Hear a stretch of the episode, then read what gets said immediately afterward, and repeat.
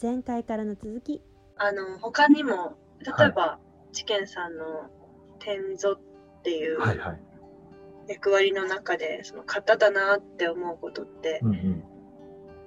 あ、ああります？よはあ伺いたいです。い。はい。やっぱりその、天蔵っていう、こう、食事を作るっていうことにおいて、で、まあそう、食事を作る役職っていうのがあるじゃないですか、天蔵っていう。はい。で、そこの、いわゆるその型ですよね。その中に入ることによって、自分が身を置くことによって、うんただ料理を作ればいいじゃなくて、その料理を作った先に、誰が食べてくれるのとか、誰誰が食べるのかとか、どういう状況で、どういう季節で、どういった食材があってっていう全てのことを考えて作って、で、その時に最適化したものをやっぱり作らないと、あの、全てを生かすことができない。うん。っていうことまで考えたりとかするので、それって、あの、日常の中だとなかなか、こう、普段、あの、気づけなかったりするじゃないですか。うんそすそのね。そういう天蔵っていう役所役の中で、その役割の中に身を置くことで、ずっとそのことにこう、あの、集中することによって、いろんなことに気を配ったりとか、っていうことにつながってくるんじゃないのかなって。なるほど。はないるほど。そうなんですね。あ、なんか、あの、今の、えっと、型の話から少しそれてしまうんですけど、はいはい。日常で、日常に取り入れるにはっていうタイトルあにそうですねしたこともあって、あ、いえいえち、あの、今のお話の続きなんですけど、はないん。かその、大切にするっていうような、食材の、なんかよく聞くの、皮まで使うとか、あ、使いますね。はい。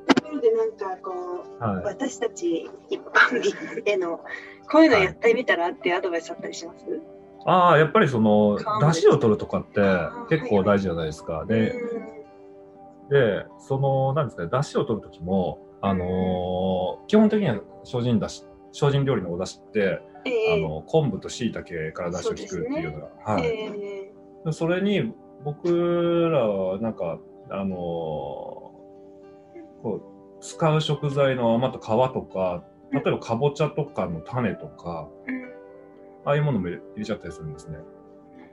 うん、で種とかって、まあ、食べるのは難しいじゃないですか。皮は食べる。皮はギリギリこう食べれたとしてもでも種もその出汁をとして使うことにようん。ってあの同じ食材なのでこう自然の甘みが出てくる。引き出すことがあのできたりするので、うん。なんかそういうことはなんかできるんじゃないかなって思います。うん日常の中で、はい。あの、ね。捨てちゃうものをこう、はい、ちょっと入れてみたりする。と。野菜だしに、はい。あのーはい。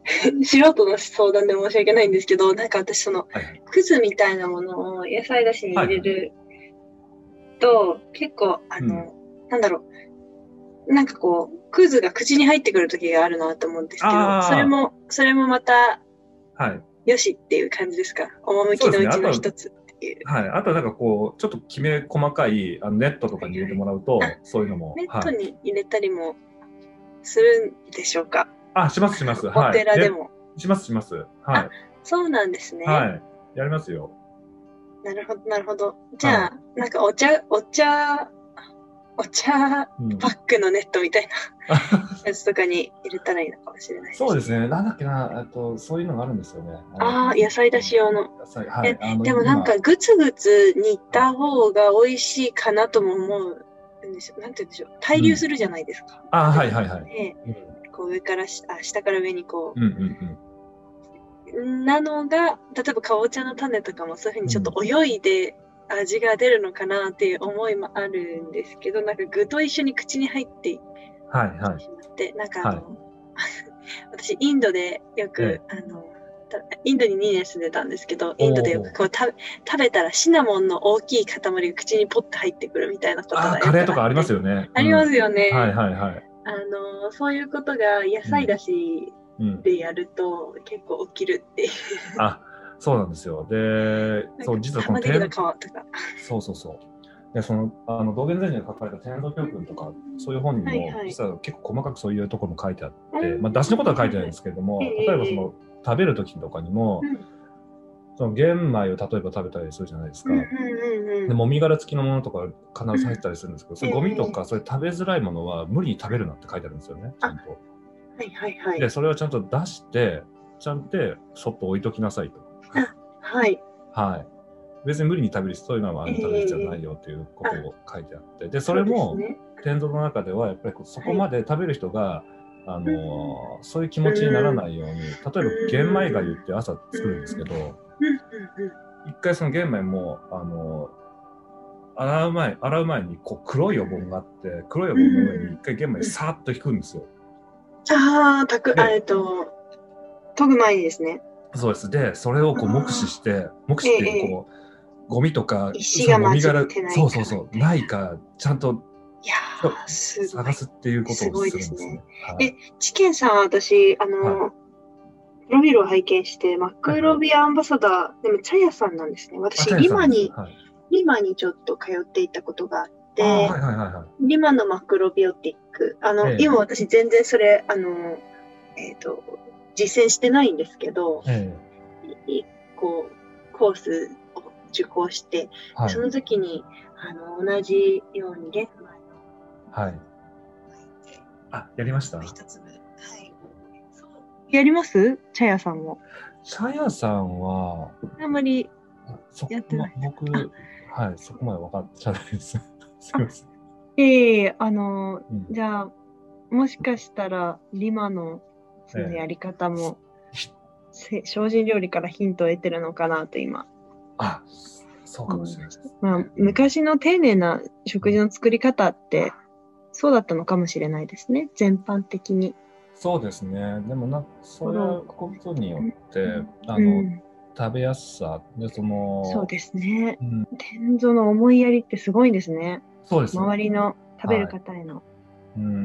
なんか、あ、そう、思いやりに関して私、あの、以前、えー、老子、名前言わない方がいいですね。あの、はい。まあな、結構有名な老子から、はいえっと、なんかこう、たくあんの音を出さずに噛むことを、はい、はい。雲水さんは修行の食べ方として言われる、はい。教えられるっていうふうに伺って、で、それってでもなんか音を出さずに噛むことが大事なんじゃなくて、例えばすごく小さく切ってあげるとか、その、うん。なんか出す側の工夫うん。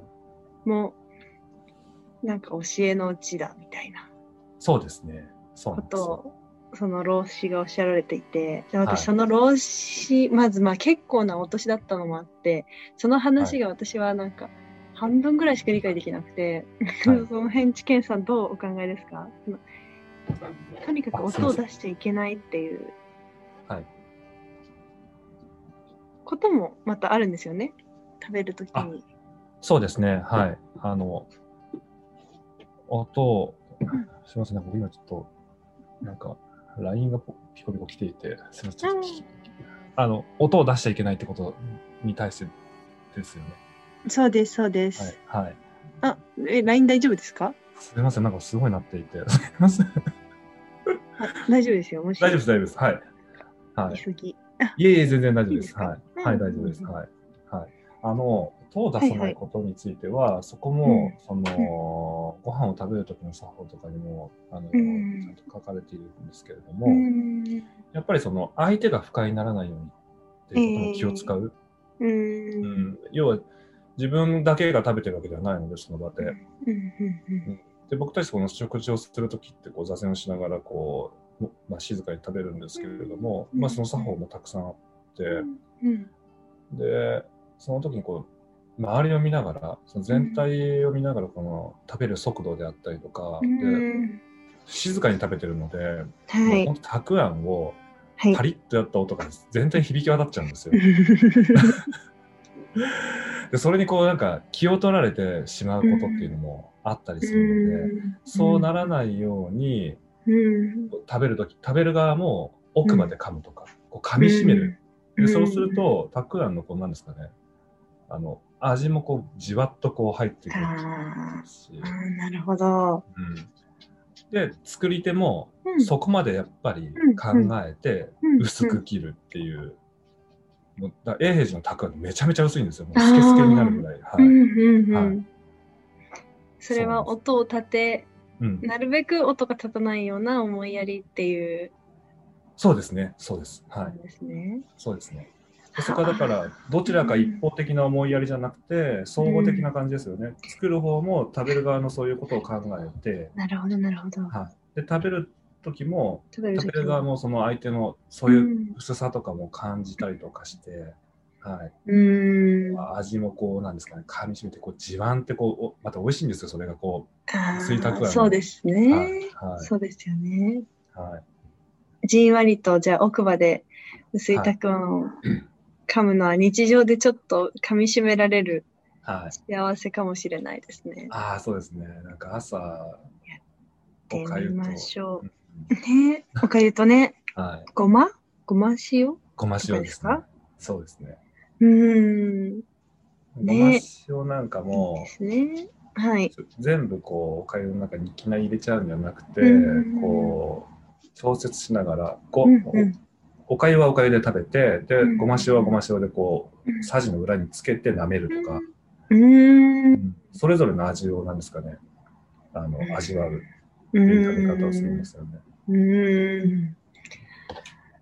いいですね。なんか、あの、一口入れた後に、その後口の中で混ぜられるのは日本人の特性だっていう方もいるぐらいなので、なんか一口おかゆの味を食べた後に、追い、追いかけるようにごま塩をこう 味わうっていう喜びは結構なんかその、うん特に西洋人は口の中で混ぜないって言われていて、うんうんうんなので、面白いですね。うんそういう味わい方？はい、するんですね。お修行中の皆さんもしてるんですね。そうですね。はいまあ、楽しみも食事しかないので、そうですよね。ははいそうですよね。え、はいそのプレッシャーありました？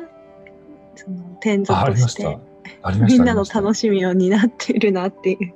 まあ、なんかでもそれぐらいも考えられないぐらい、もう当時はそのことに、あの目の前のことにしあの没頭してたんですけども、やっうんうんうんでもぱりその味の、あのー例えば濃さとかそういうので、はい。あの言われたりすることもあるので、ちょっと、あ はい。薄いよって。はい、薄いよとか、こう、しょっぱすぎるよって、ああ、そうなんですね。はい、あまり言わ,、まあ、言われはしないんですけど、たまにそういう言葉を言った言われたりも、あのそういう、へはい、あるこしまあ、修行なので、ちゃんとそういう指導もいただいたりするので、あと必ずでも出す前には、基本的にはその上の方が味見をしてくださったりとか、うんていうのがあるんですけど、上の方っていうのは、はいもう天、永平寺天蔵歴何年みたいな。あ、もう本当に、もう、う永平寺天蔵っていう、はあ。永平寺。はいあれ？あれ？今、なんか代、代替わりされたんですっけ？わ割と最近、永平寺の天蔵。あれ？永平寺の天蔵さん、あ、天蔵師変わりました。変わりましたよね変わりました。はい。それでなんか文化って変わったりするんですか？文化とか基本的なものは変わらないんですけれども、でもやっぱりその、その方のこう、うん。色というか、ううんん。はやっぱありますよね。僕も修行中に天蔵老師、天蔵老師変わったんですけれどはいも。。あ、そうなんですね。そうなんです。何はいが一番変わりました？そのあ、メニューとかですかね。あ、メニュー？メニューも、はい。どう、どう変わるんですか？それはちょっと興味深い。あ、メニューもなんかいろいろその、なんですかね。あの、こう、あれ、なんだろうな、例えば高野豆腐をちょっとこう、とんかつっぽくアレンジする料理が途中から作れるようになったりとか、ああ、なるほど。今までそういうのはなかったんですけど、えーはい、なんかそういう、なんかちょっとしこう修行層も若いので、そういうのもなんかこう、楽しめるようなあの料理を作らせていただいたりとか、たりとかですね。あとはその、この前まで勤められてた天蔵老師が入られた時に、僕が修行してた時から来られてたので、来られたん。ですけども、ええその天蔵老師が、あの、出汁を取るとき、あ出汁を引くときにこの種を入れたりとか、そういった、はい、ことをこう、用いられたりしてましたね。なるほど。それはもうその方のクリエイティビティなんですかね。そうですね。うん。うーん、うん。面白いですね。はい。それってほんの、うんあどうぞどうぞ。あ、いえいや、その前までは割と食材もず、やっぱり皮は捨てちゃったりとか、あと肥料にしたりとか、食べないで肥料に回すっていうような捉え方をしてたんですよ、実は。うーん。でも、その、あの、天蔵老師が来られてから、その皮まで食べ、食べましょうっていう。うんそうですね。素敵ですね。それは、えっと、知見さんが、はい。あの、皮まで食べた方がいいと判断して入れるみたいなことは許されていなくって、その時うのん上の人が言う、言うところまでしか食べないっていう感じ、そうです。ね。当時はそうでしたね。うーんはい。うんなんか、あの、それって、ちょ、ちょっと、あの、いい質問じゃないかもしれなくて恐縮なんですけど、はい。なんかこう、経典に書いてあることと、上司が言うことがうん。うん違うみたいな葛藤ってあったりするんですか？あまあでも葛藤っていうかもうなんです現場でやっぱ言われることが全てというかその環境で、その時その時で、うんうんうんあのいただける食材とかも、うん、目の前のことにそうですね。うん、経典とかにも、うんなんだろうそこまで、こまあ、細かく書いてある部分ももちろんあるんですけれども、ええその時その時でこう変わることっていうのもあったりとか、そうですうんね。しますので、ううんんある意味なんか全然厳しいようで僕は結構寛容なんじゃないのかなとああ、思ってて。寛容ですよね。はい。そう感じます。そうなんですよ。あの、食材ってどういうふうに調達してたんですか、食材は、その永平寺の場合だと、あの、もちろん自分たちで、その、注文して買ったりとか、あとはいただいたりとかっていうことも、そうですよね。はい。お米とかも結構ご寄付でいただいたりとか、うん。はえっと、神道だと、おうん供えしてから、い。うん。それを神様と分ける形でいただくみたいな考え方があると思うんですけど、はいはいはい。寄付でいただいたものって、なんかどういうふうにプロセスされて、雲水さん、あの、修行僧の皆さん。の口に入るん。ですかやはりそのご寄付いただいたものを、まうん。あ、あの、結構量も量なので、あの、ね。ええ、なかなかそれを、うん。全部、全部。今度あげてっていうのができなくて、でその、要はお名前だけそこにあげさせていただいて、なるほどで、そのご供養させていただいてからいただくっていう形をとってますね。はい。なるほど。はいそれってな、あの、神道だったら神様に一回食べてもらってみたいな感じなん。ですけど、それってうん。うん。何、何してるんですかって無粋な質問ですけど、あはい。と、えっと、お名前を、うん。本堂で。そうそう、あの、お読みさせていただいて、だと、まあ、僕らも、その仏様に先に召し上がっていただくとか、その仏前、あの、僕らよく物販をいただいてるっていう、いうえ言えわれていて、仏に。はい。ご飯の飯ですね。そうです、そうです。はい。ううん仏様にあげあのお供えしたご飯を僕らがいただくっていう、分けていただくっていう、まあ同じような捉え方ですよね、そこうは。んそうですね。はいじゃあ、仏様とうんに最初に召し上がっていただいてっていう考うん、え方なんですね。そうですね。これって、これって日本、あ、日本だけじゃないですね。多分、アジア全般、ありますよ。今日、うん、仏教割とどこもそうかもしれないですね。そうですね。たんあのアジアだったら短文って言ってこう食いただいた食事をうんこう、あの動物とかにもこうんう短文って分ける習慣もあったりとかするんですよ。うんうんうん。で僕らもその食事の中で実はサバって言って生きる飯って書くんですけど、はい。あのご飯粒を数うん粒、うん。あの粒。はい。分け取り分けておいてそれをこう、鳥とかに。そうそうですそうですそうです。はい。続けてください。あいえ鳥とかそういう動植物にも、うんあのー分け与えるっていうのは、うん自分たちだけじゃないっていうこの命のそうですね。うんそうですね、そうですね。ね、それって私今東京に住んでるんですけど、ええあの、ベランダとかではいいやるのってどう思いますか？えいいんじゃないですかね。あうんまあその 環境で環境次第だと思いますけど。なんか結構その、なんて言うんでしょう。自然の中での循環っていうのが、うん。まあ大きく捉えれば循環してるんですけれども、えなんかどうしたものかなって。え確かにあのー鳥獣被害とかっていうのもありますからね。なんか、あの、多分その教えが書かれた当時と全然違う環境に住んでいそうそうて、そうそう。そうですね。うん。という、ねそれはやうんやりたいなと思ったり、ええいやね、イメージはこう小鳥とかっていうイメージが実際こう来るのはカラスだったりとかってことになりますからね。そうなんです。おっしゃる通りです。はい。まあでも、あの、あれですね、食材。次回に続きます。